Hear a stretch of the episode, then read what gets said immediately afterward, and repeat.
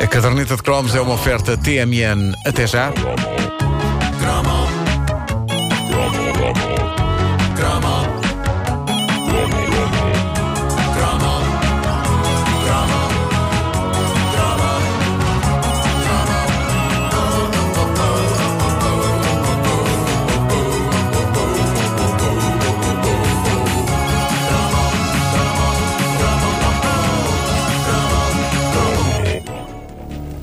Pois é. Pelos vistos, eu tenho que vos ir contar mais uma vez a história da minha vida. E esta, hein?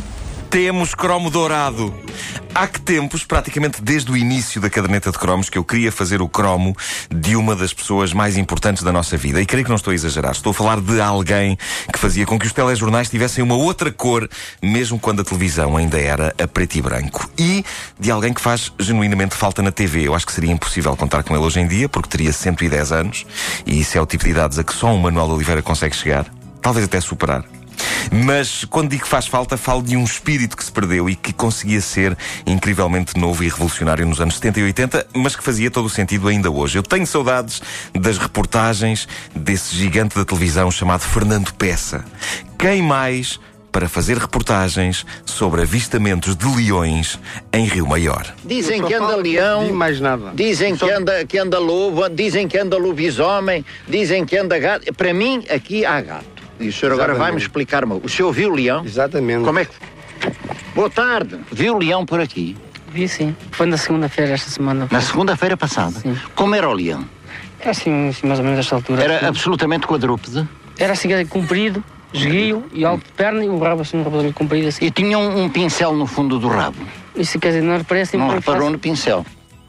Fernando Peça foi eh, o português mais british que a televisão já teve. O lendário jornalista trabalhou na BBC. Eu acho que ele herdou de lá mais do que eh, uma incrível noção do que deve ser fazer jornalismo. Eu acho que ele herdou um sentido de humor eh, que punha em tudo o que fazia, que fez com que aquele momento clássico que ele assegurou durante anos no fecho do telejornal fosse, para nós que estávamos a crescer nos anos 70 e 80, tão essencial como o dar tacão.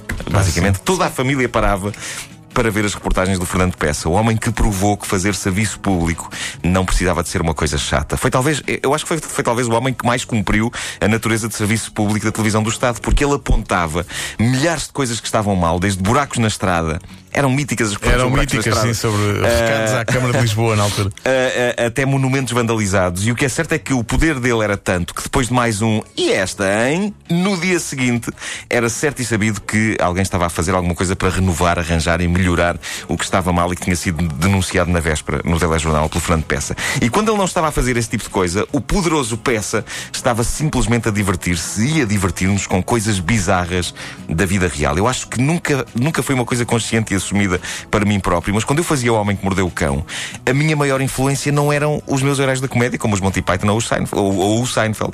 Eu acho é que, pensando agora nisto e, e olhando para trás a esta distância, que a maior influência do Homem que Mordeu o Cão é capaz de ter sido as reportagens do Fernando Peça sobre as coisas estranhas do cotidiano que eu passei a minha infância e juventude a ver no fim do telejornal. Eu tive de cavar muito por essa internet fora, mas descobri alguns pedaços preciosos de reportagens do Peça e aproveito para dizer que acho incrível que não haja mais material disponível. Ele fez coisas com tanta piada durante tantos anos que, mesmo que hoje eh, estejam datadas algumas delas, eu acho que até deviam ser alvo de uma edição em DVD.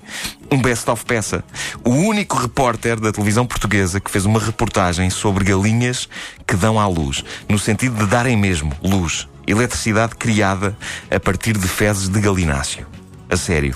Ele, ele descobria estas coisas. Não sei como, mas ele descobria. Doutor Eduardo Catroga, a caminho da EDP nesta altura. Eh, ouça bem isto.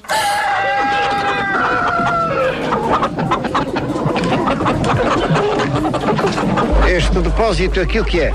Este é um depósito onde se acumula o gás comprimido e daqui vai ser utilizado Ou para alimentar os motores. Aquilo- aquilo que é? Aquilo é o gás que se queima do excesso de produção. Como não há ainda engarrafamento, está-se a queimar. Resumindo e em duas palavras, as galinhas aqui, além de porem ovos como este, uma vez ligadas à instalação elétrica cada casa, dão à luz com uma corrente de 30 quilocacas hora.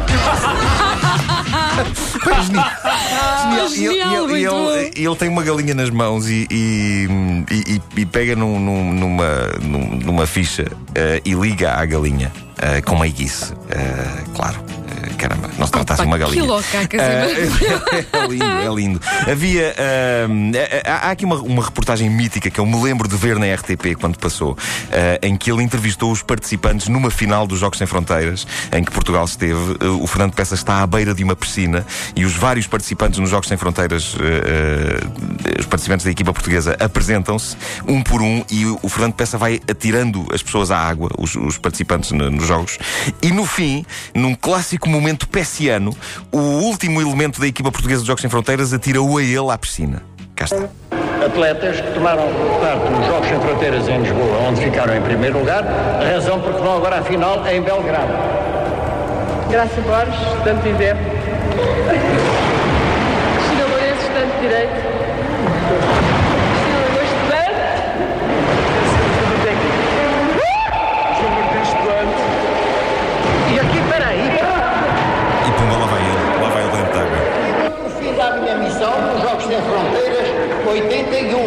81, mas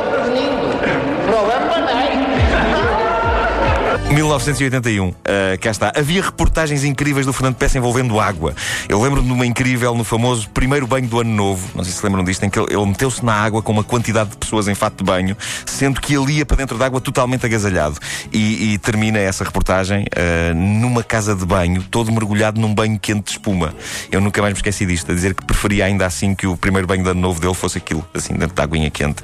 Ele encontrava motivos de reportagem em tudo, incluindo nos mais originais atos de vandalismo que se encontravam por Lisboa, nos famosos bilhetes postais que ele dedicava aos presidentes da Câmara.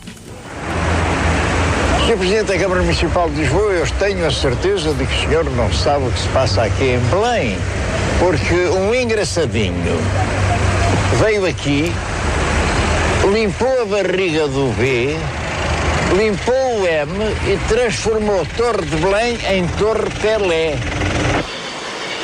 Ora, eu posso acreditar que o famoso Pelé, que no Brasil começou a sua vida aos pontapés, queira agora que já não defende com as botas as cores do seu clube, instalar-se no Palácio da Alvorada em Brasília logo que Color de Mel de lá sair.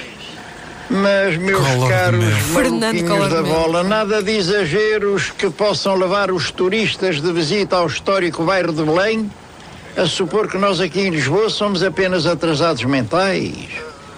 É triste, mas ainda há na nossa terra quem queira transformar a bela Torre de Belém na Torre do Pelé. E já está, hein? Fernando Peça morreu em abril de 2002, poucos dias Tinhas depois de fazer 100, 100 anos. anos, não é? Ah, sim, fez 100 anos, morreu pouco tempo- poucos dias depois. Desde que me lembro dele, que me lembro dele parecer um avô. E a verdade é que, isto é incrível, quando ele entrou para os quadros da RTP mesmo, ah, em, em 1976, eh, ele foi colaborador durante muitos anos, ele, ele nessa altura já tinha 74 anos. Em 76 ele já tinha 74 anos. É incrível. Quando nós éramos gaiatos, ele já era um, um avô. Eu tenho o, o extremo orgulho de ter falado com ele uma vez por telefone. Era eu, um jovem e imberbe jornalista, a começar a minha carreira na rádio, no Correio da Manhã Rádio, onde Pedro Ribeiro também eh, começou. E eu nunca esquecerei as palavras de Fernando Peça ao telefone. Disse-me: Agora não tenho tempo, deixe-me em paz. E desligou. E eu fiquei, fiquei com um misto de orgulho e de autoestima arrasada.